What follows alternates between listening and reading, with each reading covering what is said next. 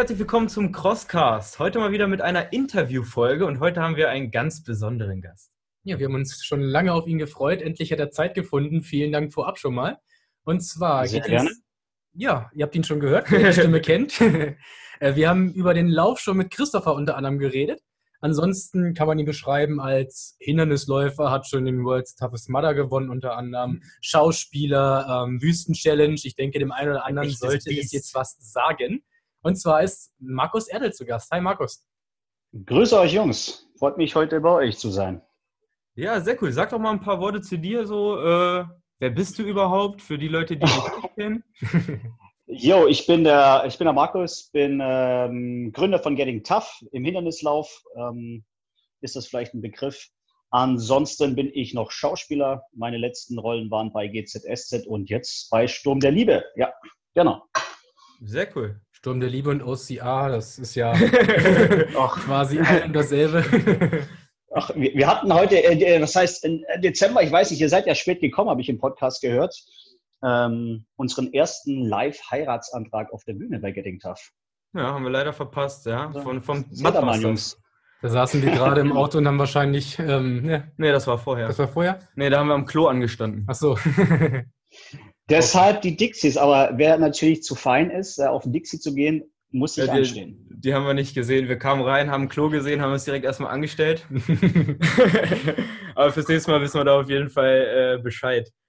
Ähm, sag uns doch mal, wie du so zum OCA gekommen bist. Ja, ich hoffe, wir haben so viel Zeit. Also ich versuche es kurz zu fassen. ähm, Anfang der 2000er habe ich äh, per Zufall über irgendeinen englischen Sender bin ich auf den Tough Guy gestoßen. Das war so 2001 ungefähr und ähm, das hat mich schon ziemlich interessiert. Ähm, es war damals noch nicht so ganz mit dem Google und so. also war es ein bisschen kompliziert, irgendwas Ähnliches zu finden. Und ähm, dann hat sich per Zufall ein Event aufgetan in Deutschland, der Extreme Man in der Rhön. Ja, ich würde mal sagen, es ist so ein Vorreiter gewesen in Deutschland. Ähm, Initiator war Lukas Storath, vielleicht auch schon dem einen oder anderen Begriff. Der hat das Ganze ins Leben gerufen. Das war so der erste Kontakt für mich im Bereich Hindernislaufen. Und ähm, da war ich Feuer und Flamme und habe gesagt, ich muss einmal nach England und habe das Ziel dann gehabt, äh, mit einer Trainingsgruppe nach England zu gehen. Hat dann ein bisschen gedauert und äh, 2010 dann zum ersten Mal nach England zum Ursprung des OCRs, zum Tough Guy, mit vier Leuten. Genau, damals auch schon unter der Flagge von Getting Tough übrigens. Ja. Okay. Ich meine, wenn man oh. so dich sieht, ist es ja auch eher weniger, dass du so der Läufertyp bist. Warst du vorher irgendwie rein Kraftsport unterwegs oder bist du immer schon viel gelaufen? Oder was war so die Intention für dich, äh, da mitzumachen beim OCA?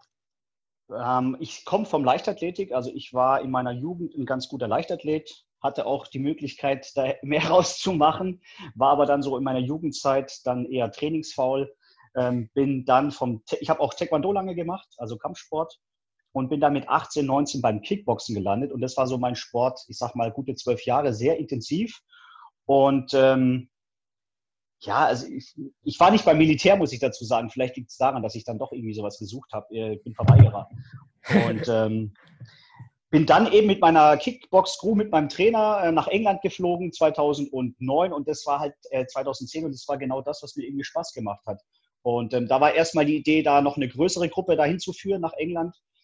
2011 ähm, war dann schon die Idee da, sowas nach Deutschland zu bringen. Aber da ist quasi ja der ganze Markt erst entstanden. Ne? Wenn man mal so zurückblickt, 2006, ähm, 2007, der erste Strong Man Run, hat mir noch nicht so zugesagt, muss ich dazu sagen. Das war mir dann doch schon ein bisschen zu der Zeit ähm, vielleicht zu kommerziell oder ach, das ist vielleicht auch der falsche Begriff, aber äh, eine zu große Spaßveranstaltung, wir mal so. Mhm. Und im Vergleich zum Tough Guy, ich habe dann doch eher so ein bisschen was, ein bisschen was Härteres gesucht, wo man auch an seine Grenzen kommt, wo man eben nicht nur über irgendwelche Mauern rüberklettern muss, sondern dass man auch mit, äh, mit der Kälte zu, zu tun hat. Und ähm, so bin ich beim Tough Guy gelandet. Und so ist auch dann tatsächlich die Idee entstanden ähm, für den Getting Tough Lauf in, in Rudolstadt. Okay. Über den sprechen wir auf jeden Fall später noch. Äh, was sind denn de deine OCR-Highlights? Also was sind die geilsten Events, an denen du teilgenommen hast? Ich sehe da so ein Bild im Hintergrund, World Champions 2017. Also ganz klar der Tough Guy, das war auch nicht nur die erste Berührung. Also es hat für mich alles das mitgebracht, was der Sport irgendwie äh, mit sich bringen kann. Das fängt an von, den, von dem Terrain, dass man da einfach so eine geile Strecke hat. Ähm, eigentlich echt coole Hindernisse, die Kälte, die Elemente. Und im ersten Jahr, ich war einfach richtig geflasht. Das hat, ähm, ja, keine Ahnung, das war so ein Ding, was ich, wo ich mich echt drüber geärgert habe, dass es sowas schon vor zehn Jahren gab. Ähm, dann hätte man vielleicht dann noch besser werden können. Und dann natürlich ähm, auch die Strongman-Run-Läufe irgendwo. Wir sind dann, wir hatten einen, einen ganz guten Sponsor, Brooks. Und ähm, in dem Moment, wo wir als äh, Brooks als Sponsor bekommen haben, waren wir verpflichtet, auch ein bisschen den Strongman Run zu laufen, äh, wo ich mich immer so ein bisschen gescheut hatte. Aber ich muss ganz ehrlich zugeben, so, das war eine ganz coole Zeit. Ich bin 2011, 12, 13, 14, 15 Strongman gelaufen in ganz Europa. Die fand ich eigentlich auch ganz geil. Ähm, Highlight in, äh, in Niederlanden und Italien fand ich ganz cool. Und äh, dann ganz klar, was mich auch komplett irgendwo ein bisschen äh, verändert hat, war der World's Toughest Mudder war eine, eigentlich eine Stabsidee. Ähm, Knut Höhler, ist das ein Begriff bei euch? Sagt mir nichts, ne? Äh, Knut Höhler ist, sagen wir mal, so der Vorreiter, der erste Tough Guy-Gewinner, der erste deutsche Tough Guy-Gewinner, hat in Deutschland auch echt alles abgeräumt, die ersten drei, vier Jahre im Hindernislaufen. Also wirklich eine Rakete, der Mann. Und hat sich dann schwer verletzt beim World Toughest Mother 2014. Ähm, ich kannte die Geschichte nur von unserem Sponsor, habe mir dann auf YouTube, weil ich es dann gehört habe, mich hat es interessiert, 24 Stunden Hindernislaufen, ähm, Wüste, habe gegoogelt, habe den Clip gesehen auf YouTube, diesen 5, 6 Minuten Clip. Ja, und da ist mir das Herz aufgegangen. Da habe ich gedacht, Alter, da musst du hin. Habe meine äh, Jungs angerufen, habe gesagt, hey Jungs, das war so um die, um, um die Weihnachtszeit, 23., 22. Dezember, und habe gesagt, hey, ich habe ein neues Projekt für uns. 24 Stunden laufen. erst, haben sie mich, erst haben sie mich ausgelacht. Ich muss ja dazu sagen, bis 2015 war die längste Strecke, die ich selber gelaufen bin, ähm, 21 Kilometer, 22 Kilometer, vielleicht auch mal 24 im Training, aber das war's. Und so ging es den anderen auch bei mir im Training. Und dann haben wir im Januar, Februar 2015 den Sack zugemacht, uns angemeldet und von da an auch ziemlich zielstrebig, manchmal ein bisschen behämmert, muss ich dazu sagen, auf äh, das Projekt vorbereitet. Ja. Okay, wie sah da eure Vorbereitung so aus? laufen. Sehr, sehr lange und sehr, sehr viel laufen. Ähm, wir haben, also ich persönlich habe angefangen, ich bin an einem Wochenende 30 gelaufen, nächste Woche, die Woche später schon 35, 40, 45, 50, 55 Kilometer, also alles im Wochentakt. Ähm, dann habe ich mich mit meinen Jungs getroffen, wir sind in Strong Man Run gelaufen im Mai. Eine Woche später haben wir ein Trainingscamp gemacht an der Ostsee und sind dann quasi ad hoc 83 Kilometer zusammen gelaufen an einem Wochenende. Ich hatte, glaube ich, drei Wochen lang konnte ich nicht mehr laufen. Einer hat sich, äh, der Robin war, glaube ich, sechs oder sieben Wochen nicht mehr einsatzfähig, aber es hat zumindest dazu geführt, dass man gesehen hat, man kann es, ja, man kann die Distanz irgendwie schaffen. Äh, man muss es nur ein bisschen besser vom Training her einstellen und dann, dann sind wir da sehr zielstrebig weitergegangen. Also wir haben geschaut, dass wir in der Woche 120 bis 180 Kilometer laufen, dazu ein bisschen ähm, ja auch äh, Hindernistraining machen Wobei, man muss ja immer dazu sagen, auch ich komme ja eher aus vom Kickboxen. Ich habe dann auch eine Zeit lang mehr, mehr im Bereich ähm, Freeletics sowas gemacht, Functional Training. Ähm, da war einfach meine Schwäche das Laufen und da habe ich dann halt einfach geschaut, dass ich da mehr arbeite, als was ich das äh, von, von der Zeit her im Gym investiere. Hm. Genau. Aber Wüste hast dich ja irgendwie verliebt, ne? Wüsten-Challenge ist ja dann auch noch irgendwann so dazugekommen. hast du dich ja, hast du ja auf die Temperaturen speziell vorbereitet? Beim World das hast du schön, dafür Wüste. Das hast du schon schön ausgedrückt. Also ich war eine Zeit lang echt ein Kältemensch, ja, daher auch irgendwie beim, beim Race, dass wir da äh, mit, mit Wasser viel arbeiten und das Ganze auch im Dezember haben. Ich habe richtig Spaß gehabt in der Kälte, aber ich habe ähm, acht, neun Mal, acht Mal habe ich den Tough Guy gelaufen und irgendwann muss ich schon sagen, hing es mir zum Hals raus. Auch immer, ich habe im Oktober angefangen mit Kaltduschen, dass ich nur noch im, äh, draußen mit einem T-Shirt laufen gehe, kurze Hose. Und irgendwann hast du halt dann doch mal die Schnauze voll. Und dann hat sich das komplett geändert. Ähm, ich mag es wirklich, in der Hitze zu laufen. Und wir haben das versucht zu simulieren, indem wir im Training mindestens einmal die Woche mit einem Vollneopren gelaufen sind, um einfach mal richtig unter Dampf zu laufen. Wer das mal gemacht hat, das ist schon, das ist nicht schön, aber es äh, führt zum Ziel. wir haben uns gefreut, als wir uns dann schnell unter die Dusche stellen konnten im Neopren und wir hatten nur ja 10 Grad, 5 Grad draußen ja, ja. und es ist echt ekelhaft im Neo zu laufen, ja. Absolut, ja. Auf jeden Fall eine Menge Vaseline. Das stimmt, ja. Und wie seid, ihr dann, schön, in Schritt greifen. Wie seid ihr dann beim äh, World Surface Mother an den Start gegangen? Ähm, Im Team oder Einzelwertung oder was war das? Genau, wir haben quasi immer die Teamwertung gemacht. Ähm, ich weiß nicht, ob ihr euch auskennt mit den Regelungen. Das ist ja ein ziemliches Wirrwarr immer gewesen beim ähm, Tough Mudder. Äh, als wir uns angemeldet hatten im ersten Jahr, war die Regelung so, dass man ähm, mit vier Leuten in einem Team startet diese vier Leute müssen quasi die 24 Stunden am Stück absolvieren und müssen immer in einem Timegap von maximal einer Minute über diese Zeitmatten laufen. So hatten wir uns damals angemeldet. Und ähm, dann hatten sie das Reglement geändert, dass es auf einmal eine Staffel wurde, ja, dass man quasi sich die Strecke aufteilt. Immer zwei Leute auf einer Strecke. Ähm, dann hatten wir nee, genau, wir waren fünf Leute und dann hat, hat sich das für uns nicht äh, aufgeteilt, weil es müssen immer 50 Prozent auf der Strecke sein. Dann haben wir gesagt, das macht so keinen Sinn, sonst muss einer immer doppelt laufen, also nehmen wir noch einen sechsten Mann dazu, sodass immer drei, drei sich abwechseln können. Also drei laufen, drei machen Pause. Dann hatten wir das so auch trainiert und zwei Monate vor dem World Toughest Matter haben die Pfeifen das wieder verändert. ja, tatsächlich. Also wieder den Staffelmodus geändert auf den normalen Modus. Und da waren wir auf einmal sechs Leute, die zusammen 24 Stunden laufen müssen. Dann sind wir tatsächlich 2015 mit sechs Leuten. Ihr hättet mal sehen sollen, die haben uns alle schräg angeguckt. Da kommen sechs Deutsche, die quasi noch keiner kennt, die auch sonst irgendwo noch nie in Erscheinung getreten sind und dann auch noch zu sechs. 24 Stunden, die haben schon gesagt, ja, viel Spaß euch. Ähm, wir werden euch äh, nicht lange zusammen sehen. Aber ich glaube, wir haben da ein ganz gutes äh, Ausrufezeichen hinterlassen. Wir sind ja gleich im ersten Jahr äh, äh, Zweiter geworden, genau, hinter Ryan Atkins und ähm, Jonathan Alban Team. Mit wie vielen Meilen? Wir hatten damals 75, was jetzt nicht so viel klingt, ja, aber die Gewinner um Ryan Atkins hatten 85 Meilen. Äh, es war ein sehr unangenehmes Jahr, also ziemlich kalt nachts äh, mit Sandsturm und sowas. Also es war nicht so besonders gut zu laufen. Und ähm, ich sag mal so, wir haben uns das nicht so ganz perfekt eingeteilt. Wir haben ein bisschen Respekt bekommen nachts, ob wir durchhalten oder nicht.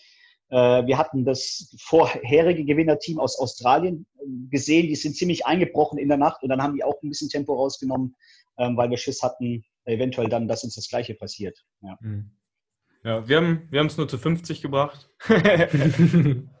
Jeder, ich kann es mal, ihr, ihr habt es ja gesehen, ja, ich meine, das ist einfach ein geiles Ding, auch 50 Meilen, wenn man das umlegt, ne, das sind äh, knapp 80 Kilometer unter den Bedingungen, kann man äh, nur sagen, Respekt, also geil. Zu sechs habt ihr euch da immer, ja, abgewechselt Ab so schön, einer war wach, hat ge äh, gepeitscht, war und wir haben nämlich immer abwechselnd so die Tiefphase, das heißt, wenn ich dann down bin, dann zieht er mich und umgekehrt.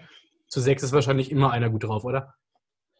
Genau, aber du gehst dann halt auch durch, das sind sechs Persönlichkeiten, jeder hat irgendwie ein anderes Wehwehchen, jeder hat mal eine andere Gefühlslage. Du, äh, ich meine, ihr wisst ja, wie das ist in 24 Stunden. Es sind ja nicht nur die 24 Stunden, du hast ja, du stehst ja vorher auf, kannst vielleicht nicht so geil schlafen, hast noch ein bisschen Chatlag, also es sind ja viele Faktoren. Ähm, und mit sechs Leuten, je mehr dabei sind, desto mehr, äh, ja, ich sag mal, Widrigkeiten ergeben ja. sich auch. Wir hatten einen, der ist tatsächlich beim Laufen eingeschlafen. Ja? Ich möchte jetzt keine Namen nennen, aber Und an der bescheuersten Stelle, wir sind gerade über so ein, ja, so ein ziemlich schmales Stück gelaufen, wo es äh, einen Berg runter ging. Ich drehe mich um und alle fragen, na, wo ist er? Hm. Ich gucke mich um, er ist weg. Alle gucken, dann lag er unten, ja, ein paar Meter weiter unten. ich bin eingeschlafen. das habe ich auch nicht gehört. Beim, beim Laufen schlafen hat auf jeden Fall was, ja. Wir hatten auch einen dabei, ich meine, jetzt kann ich es ja erzählen, ja, ich, ich nenne ja keine Namen dazu. Ähm, wenn wir schon bei kuriosen Geschichten sind. Ähm, wo seid ihr gestartet? Seid ihr in äh, Las Vegas gestartet? Atlanta, oder Atlanta? Atlanta, ja. Ah gut, dann kennt ihr es auch. Da gibt es ja diesen, diesen Sprungturm. Ne? Bei uns war es eben die Klippe und bei euch waren es die Container. Genau. Und ähm, nach dem fünften Mal springen hatte einer das Gefühl, sein Ei, ja, ich, sein, sein Ei wäre weg, sein rechtes. Und wollte dann nicht mehr weiterlaufen, weil er, weil er Schiss hatte. Und wie es der Zufall so will, war Knut Höhler auch in dem Jahr am Start. Er kam aus der Versenkung und Knut Höhler ist Arzt.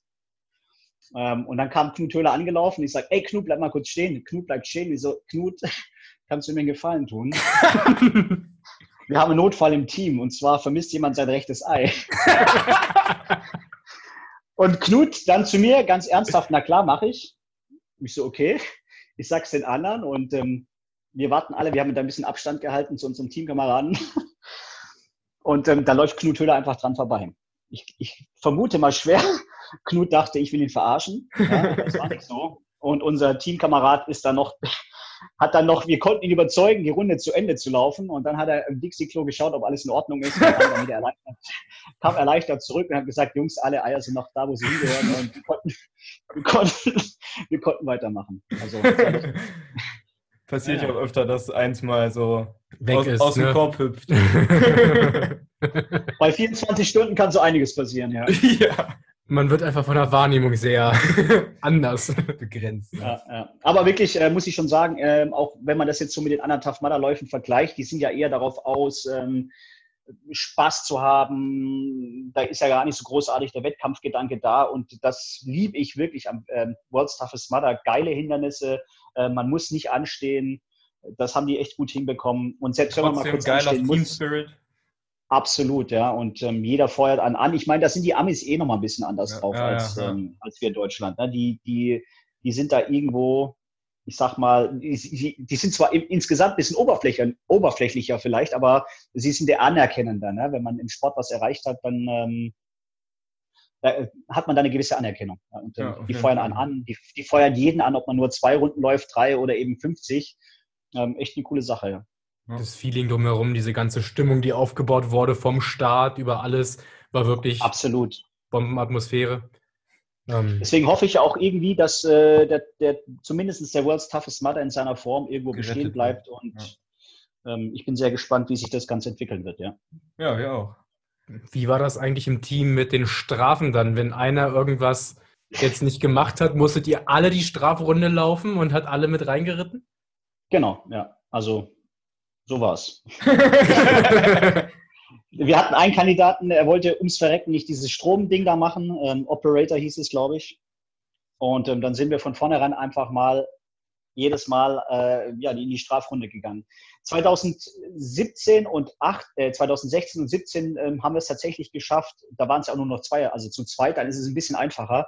Ähm, ich bin mit meinem Teambuddy, mit Felix, wir hatten insgesamt äh, insgesamt, glaube ich, nur zwei, zweimal äh, eine Strafrunde machen müssen. Also war ganz angenehm. Und 2017 waren wir 23 Stunden straffrei.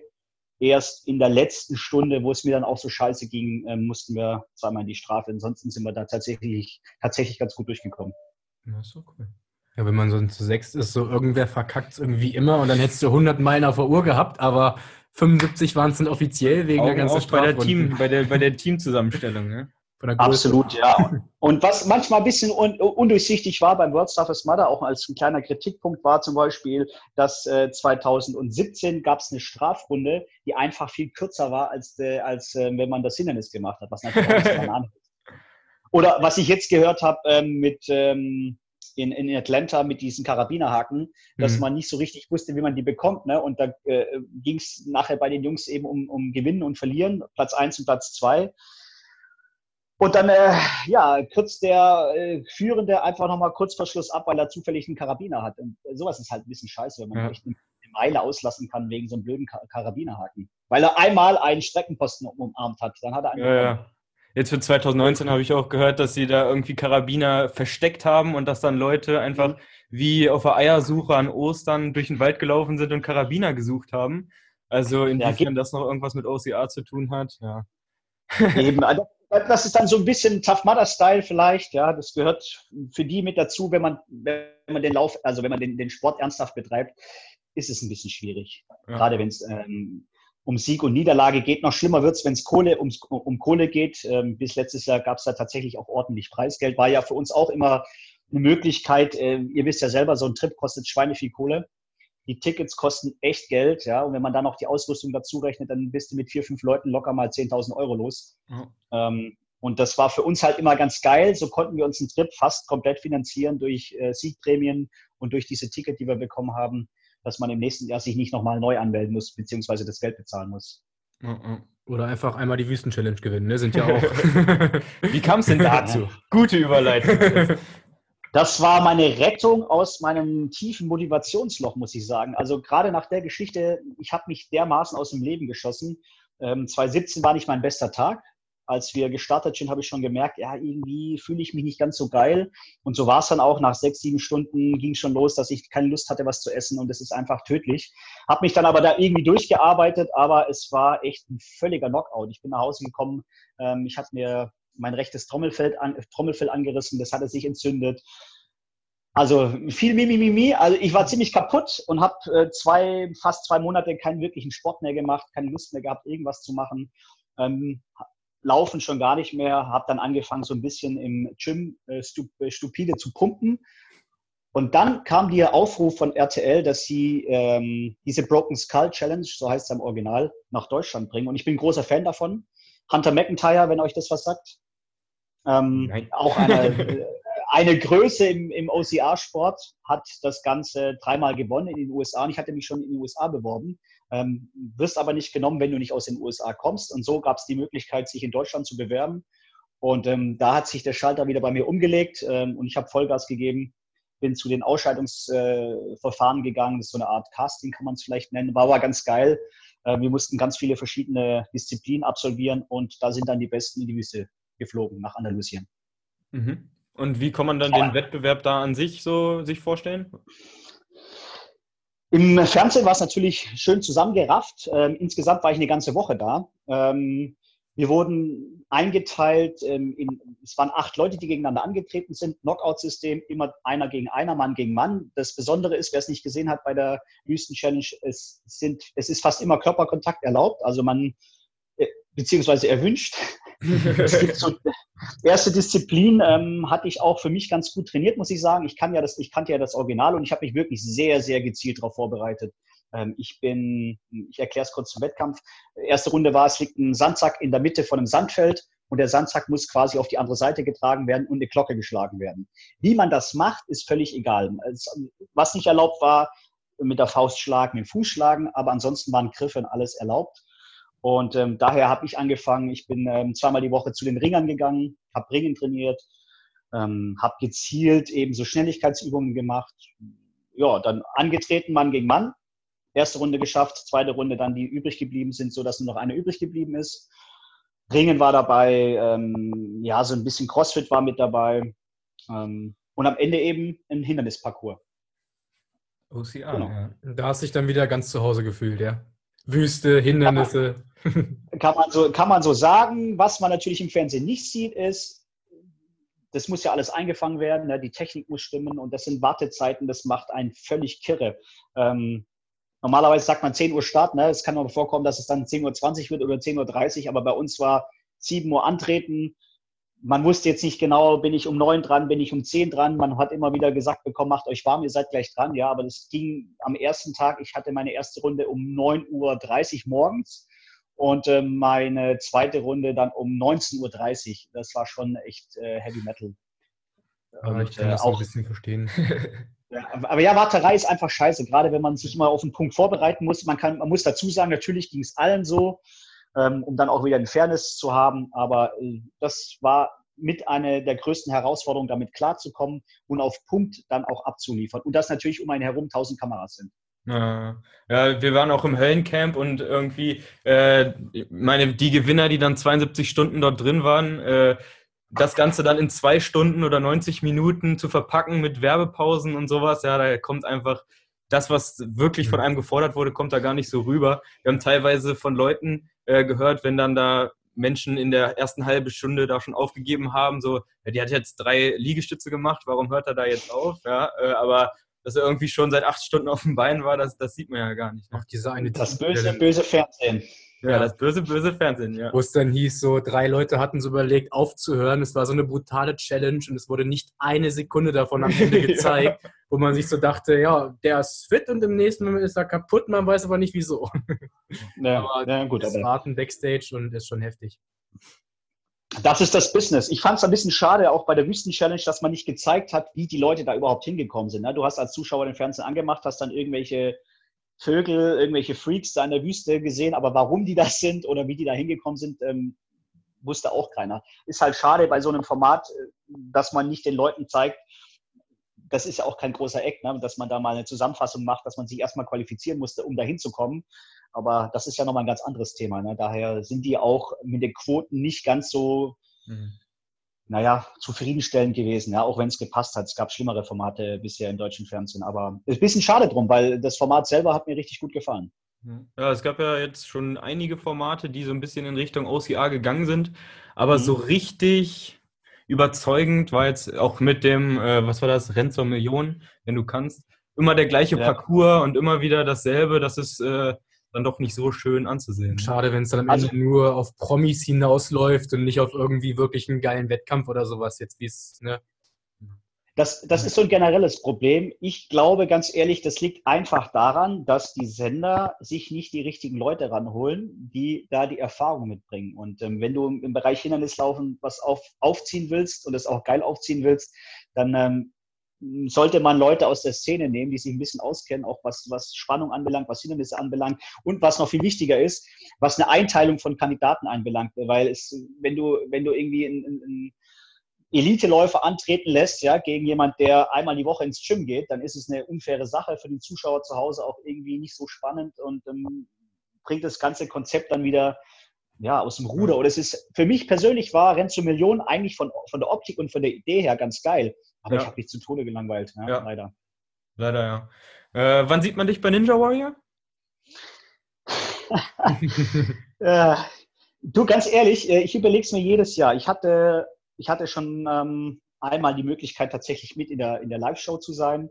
Aber ich bin jemand, ähm, der auch ein bisschen Ehrgeiz mit an den Tag bringt. Und ich muss ganz ehrlich zugeben, ich habe keine Lust, äh, am dritten Hindernis rauszufliegen. Ja. Ich bin einfach zu schwer. Es ist jetzt nicht ganz meine Welt. Muss, man muss ja auch ein bisschen Selbstreflexion haben. Ne. Ich, wenn ich da mitmache, dann möchte ich auch abliefern.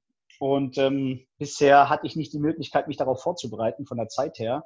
Und ähm, ich glaube auch, muss man ja ganz ehrlich sein, dass es einfach viel, viel bessere gibt als mich in dem Bereich.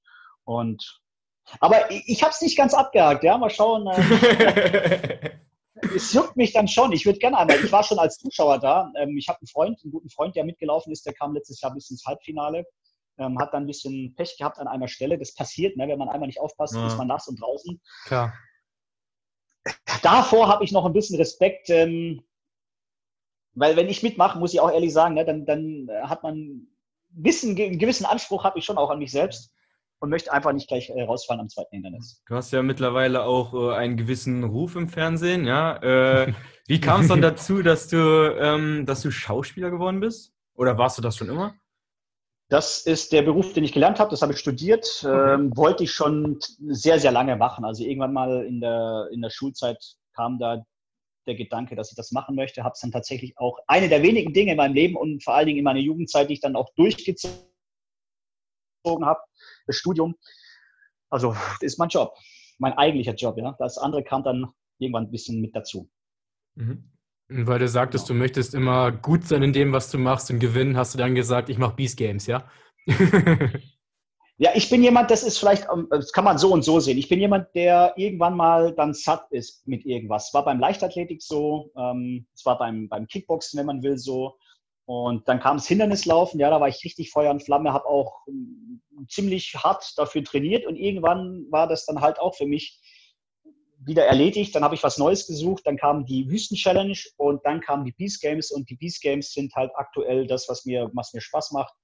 Ähm, auch vom Training her, ja, man muss immer schauen, wie, wie setzt man seine Zeit, wenn, wenn du nur gar keinen Bock mehr hast und ähm, 2017 mit dieser Lauferei, das sind einfach 15 bis 20 Stunden Zeit, Lebenszeit, die man investiert. Ich habe Familie, ja, für mich hieß das meistens um 5 Uhr aufstehen, egal was für ein Kackwetter das ist, jeden Tag eine bis drei Stunden laufen gehen und da habe ich am Ende einfach keine Lust mehr gehabt. Und ähm, das Training aktuell im Gym, funktionelles Training, CrossFit, da brauche ich eine halbe Stunde bis eine maximale Stunde, bin fertig, ähm, macht mir gerade aktuell einfach mehr Spaß. Mhm. Für alle, die ähm, Games noch nie gehört haben, was kann man sich unter der Competition vorstellen?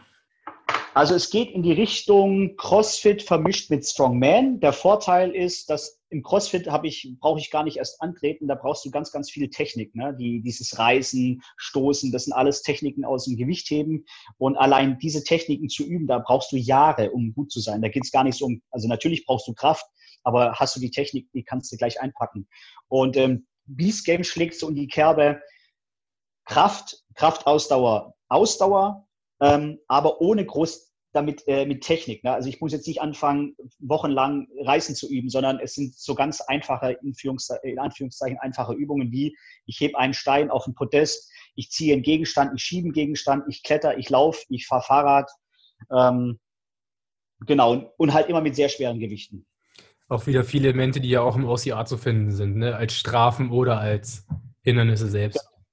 Genau, genau. Nur, dass du da Faktor, also von, vom Gewicht her äh, nochmal halt eine ganz andere Kategorie hast. Da wiegen die Steine halt zwischen 70 und 100 Kilo. Der Schlitten hat 300 Kilo, der Reifen hatte tatsächlich 370 Kilo. Da muss man schon ein bisschen äh, im Gym Zeit verbringen, dass man die Dinger gewuchtet bekommt. Sollte man ja auch als Läufer vernünftigerweise, ne? aber. ja, es muss nicht immer die Waage halten. Also, in, äh, wenn du jetzt bei den Beast Games mitmachst und dafür trainierst, um auch vorne mit dabei zu sein, dann hast du beim Laufen wenig Chancen, weil einfach äh, letztlich muss alles durchblutet werden. Ja, wenn du dann drei, vier, fünf Kilo mehr hast als vorher und das nicht unbedingt in, in, in Form von Fett, sondern von vielleicht Muskulatur, dann ist es schwer mit dem Laufen. Ja. Ich tue mich auch sehr, sehr schwer aktuell. Ich habe am Samstag das Quali, die Quali gemacht, vorletzte Woche. Und, äh, nee, letzte Woche war es. Und da habe ich schon gesehen, na, was ich früher locker auf dem Laufband rausgehauen habe, äh, läuft jetzt aktuell nicht mehr ganz so leicht. Okay, weil jetzt, jetzt wo du Laufband angesprochen hast, äh, läufst du lieber auf dem Laufband oder gehst du lieber raus? Ich hasse das Laufband. Also Laufband mache ich meine Intervalle, ja, mhm. ansonsten bin ich draußen laufen. Ja, auf jeden Fall. Gibt ja aber auch so die schönen Geschichten so mit Radergometer und so, dass sich Triathleten vor eine weiße Wand setzen, einfach um Mentaltraining zu machen. Aber ich finde das auch ehrlich gesagt das Langweiligste, was man machen kann, auf dem Laufband zu laufen oder so. Ja. Wenn es jetzt tatsächlich jemand macht aus mentalen Gründen, hat es tatsächlich, äh, kann es, kann das äh, schon helfen, ne? weil es ist einfach selbst wenn du keine weiße Wand hast, ne, wenn du einen Fernsehen vor dir laufen hast, aber äh, es für mich drei Stunden auf dem Laufband zu stehen oder auf dem Fahrrad in, einer, in, einer geschlossenen, in einem geschlossenen Raum, nee, also da habe ich überhaupt keinen Bock drauf. Wie sieht so generell dein Training äh, momentan aus? Wie viele Tage verbringst du so im Gym?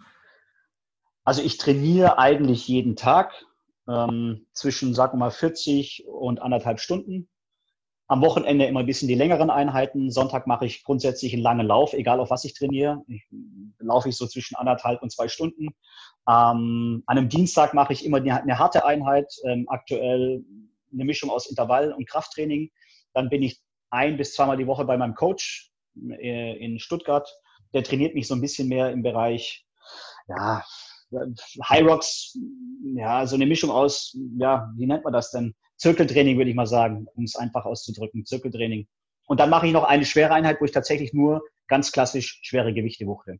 Mhm, mh. Genau. Und wenn ich mehr Zeit habe, mache ich vielleicht auch mal eine zweite Einheit am Tag. Aber ähm, ist gerade nicht drin. Von daher eine Einheit am Tag, dann bin ich happy. Ernährungstechnisch bist du auch voll am Start oder sagst du dir, wer so viel trainiert, scheißegal, hau rein und was schmeckt? Ja, vielleicht jetzt nicht scheißegal. Ich esse tatsächlich aber das, was mir schmeckt. Ähm, ich habe so meine eigene äh, Ernährungsphilosophie, ist vielleicht äh, nicht der richtige Begriff, aber ich esse seit sehr, sehr langer Zeit zweimal am Tag, mache immer ein sehr spätes Frühstück. Mm, aber dann gibt es wirklich alles, Eier, Brot, äh, Obst zwischen 11 und, ja, sagen wir mal 11.30 Uhr. Und dann abends ganz normal mit Family Abendessen. So, das ist so mein, mein Ding. Ich esse aber auch mal was Süßes. Ich esse aber, äh, oder trinke ein Bierchen. Ja, ich lass mir das nicht nehmen. Man, man darf auch den Spaß im Leben nicht verlieren, ja, wegen Sport. Wenn wir da jetzt gerade so nochmal beim Thema sind, vielleicht nochmal eine kleine Kurve zum World's Toughest zurück. Was habt mhm. ihr da gegessen? Bei so einem 24-Stunden-Lauf ist ja eigentlich jeder ein bisschen anders aufgestellt. Absolut. Und ähm, das war auch jedes Jahr komplett unterschiedlich. Ich habe im ersten Jahr, wo wir da waren, nichts anderes äh, gebraucht außer Gels. Ich habe 36 Gels gehabt, ähm, sehr, sehr viel Wasser, äh, einige Salztabletten. Im zweiten Jahr ähm, hatte ich nach neun, neun bis zehn Stunden keine Lust mehr auf diese Gels, habe es auch überhaupt nicht mehr reingekriegt. Dann bin ich umgeschwenkt auf ähm, so Sandwich Peanut Butter mit äh, Marmelade. Das hat ziemlich lange gehalten. Am Ende noch ein paar Mars und Snickers, bisschen Cola, jede Menge Cola. und ähm, 2017 war es sehr, sehr schwer. Da habe ich drei, vier Gels äh, zu mir genommen. Dann hat mein Körper sich schon dagegen gewehrt. Dann habe ich vier, fünf Stunden nichts gegessen, was ein großer Fehler war.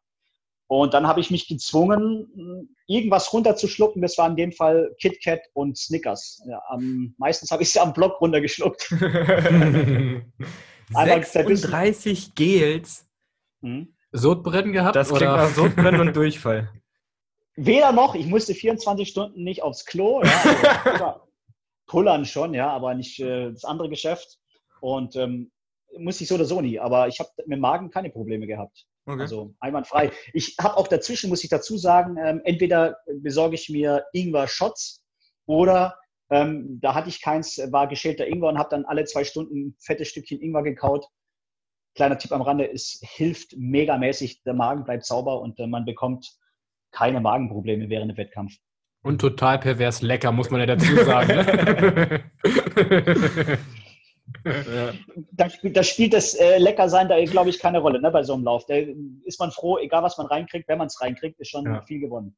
Ja, man genießt ja auch einfach nichts dann. Man denkt sich so vorher, boah, das kann ja richtig lecker dann sein und wenn du dann davor hockst, ich esse es jetzt einfach. Scheiß drauf. Genau. Geh Matsch dran. Ich, und ich habe vom Sieger, vom Trevor, äh, den, den, den Blog gelesen zu seinem Sieg äh, letztes Jahr ich fand es ganz spannend, weil da machen ja auch viele so einen riesen, so einen riesen Hype drum. Ne? Was muss man ernähren, dass man, wie muss man sich ernähren, dass man durch so eine Geschichte durchkommt? Er hat gesagt, fand ich ganz geil, er hatte wahrscheinlich den billigsten und besten Nutrition-Plan überhaupt. Er hat sich vier, fünf Pizzen besorgt von Papa John. und das war das, was er gegessen hat. Wir haben auch mit auch, einem äh, Ultraläufer gesprochen, der so 1000 Kilometer jetzt laufen will. Und der hat oh, gesagt, nice. das Beste, was bei ihm funktioniert, ist einfach das gute alte Käsebrot. Einfach so eine Käsestulle. Mhm. Letztlich geht es ja nur darum, dem Körper in irgendeiner Form Energie zuzuführen. Du hast ja eh nie, relativ niedrigen Puls, da kannst du ja viel essen. Wichtig ist nur, dass man isst. Ähm, und das ist ja die Schwierigkeit, über so einen langen Zeitraum irgendwie auch dieses, man verliert ja das Appetitgefühl. Ich weiß ja nicht, wie es euch ergangen ist, aber Hunger hatte ich nie und ähm, es war eher so, dass man was essen muss, weil man weiß, wenn man nichts isst, ja, dann kommt man irgendwann in ein ganz, ganz äh, fieses Loch. Ja, genau. Viel über auch so süßen Tee haben wir gearbeitet. Einfach, dass man trinkt, weil man keinen Bock auf Essen hat, aber irgendwie Zucker drin ist. Genau, ja. Ja, das ist ja fast nichts wie, wie, wie so ein Gel. Ne? Nur bei den Gels, das ist ein bisschen komprimiert, dann nur da ist auch irgendwann mal Haltschicht. Ne? Da ja. sagt der Körper, ne. Also mir reichen vier in 24 Stunden. Äh, Aber es kommt wahrscheinlich auch aufs Gel drauf an, auf die Geschmacksrichtung, wenn man da ein bisschen Abwechslung hat. Wir haben immer nur, was ist das? das billigste Decathlon-Espresso-Geschmack. Das war absolut abartig ekelhaft nach dem ersten. Aber dafür haben wir das fast geschenkt bekommen. Ja, da siehst du, das ist ja auch nicht schlecht. Ah, ich, ich, ich, erinnere mich noch, dass ich nachts einmal, ähm, es war noch mal ein Kumpel da, der selber gelaufen ist, alleine. Und seine Frau hat mir, ich habe so geschlottert und dann kam aus dem Nichts so ein, ein Becher in meiner Hand mit einer warmen Nudelsuppe. Ich weiß auch gar nicht, wo sie das her hatte. Das war für mich äh, ein Highlight, was ja. ich so schnell nicht vergessen werde. Es war eine warme Suppe mit ein bisschen Nudeln drin, war geil. Ja, war geil. Ein bisschen Brühe, ein bisschen Salz, ey, das ist ja. Gold wert. Die beste Erinnerung hatte ich immer noch in diese wunderbar geilen Donuts in Amerika nach dem oh, Lauf. Ja. So eine schöne Schachtel weggesnackt war auch geil. 24 Stück. ich finde es ja auch immer so lustig, ähm, man stellt sich ja wunder was vor, ne? wie man nachher abfeiern wird. Ja, und, ja. Ähm, was man alles machen wird und wie geil man essen wird und so. Und dann kommst du erstmal ins Hotel, dann kommen ja erst die Schmerzen und dann bist du einfach raus. Also ich habe es probiert. Im ersten Jahr habe ich es geschafft, mich abzuschießen, sodass ich zumindest ein bisschen besoffen war. Aber bei 16, 2017, da ging eigentlich äh, gar nichts. Da habe ich einmal mein Bier genippt und dann ist mir schon schlecht geworden. Aber das ist bei uns mhm. genau das Gleiche. So auf der letzten Runde, auch beim Ultra Viking und so, äh, stellen wir uns mal die Pizzen vor, dann im Auto bestellen wir schon, dann kommen die an, so Wagenräder, und dann sitzt du davor und hast eigentlich gar keinen Hunger mehr. Und dann kommt das Schlimme, dass Aber, du auch deine scheiß Sachen auswaschen musst. Das ist dann. oh. Ja, da sollte man immer jemand raussuchen, der das dann für einen macht. Entweder eine gute Pit oder man macht eine Wette und der, der das für einen tun. Ja, guter, guter Tipp auf jeden Fall. Genau. Wie geht's bei dir weiter, Markus? Dein nächstes Ziel? Mein nächstes Ziel, ja, ganz klar die Beast Games. Ich habe ja letztes Jahr ähm, mit dem Wimpernschlag äh, den Sieg verpasst, bin Dritter geworden, was jetzt nicht besonders tragisch war. Es war dann trotzdem zufriedenstellend erstmal, aber das ist sportlich gesehen nochmal mein Ding. Ich, ich versuche das zu gewinnen, ja, das ist so mein Ziel. Und ansonsten ähm, haben wir jetzt mit Getting Tough dieses Jahr auch schon Großes vor. Wir gehen mit unserer Laufserie an den Start, was auch ähm, sehr, sehr viel Arbeit mit sich bringt. Wir sind gerade in der heißen Planungsphase für die unterschiedlichen Locations. Das Ganze soll ja noch weiter ausgebaut werden 2021. Ähm, ich bin gerade sehr viel damit beschäftigt, mir Lokalitäten anzugucken, ähm, überall in Deutschland, letztes Jahr auch schon. Und ähm, da haben wir jetzt auch noch mal ein, zwei Orte, wo wir sagen, da könnte man noch mal was an den Start bringen, aber frühestens 2021. Das müssen wir allerdings jetzt schon irgendwo alles ähm, ja, anschieben. Und ähm, ansonsten drehtechnisch ist gerade nicht so viel angesagt. Ist ja auch noch früh im Jahr. Ja, da passiert nicht so viel bei mir in dem Bereich. Ähm, bin aber auch, um ehrlich zu sein, recht froh. Jetzt mit Getting Tough ziemlich, bin ich ziemlich ausgelastet. Mhm. Ähm, der Harz ist übrigens eine coole Location, so mal am Rande. so Norddeutschland fehlt im Getting Tough Logo noch. Der Harz, ja, da gibt es doch den ähm, Harzer Keilermann, der ist da auch ja, ganz nett. Genau, die sind auch bald zu Gast tatsächlich, aber. genau. Der steht bei uns jetzt auch noch auf dem Zettel. Ähm, bin, ich, bin ich ein paar Mal mitgelaufen und ähm, großer Fan von. Gefällt mir gut, was sie da machen. Okay, dann äh, würde ich sagen, wir bedanken uns jetzt für den ersten Teil erstmal bei dir. Ähm, für alle Zuhörer geht es in der nächsten Woche weiter. Ähm, da sprechen wir dann mit Markus über Getting Tough und die von ihm eben gerade schon angesprochene Getting Tough Serie. Okay, danke dir, Markus. Sehr gerne. Ciao, Jungs. Tschüss.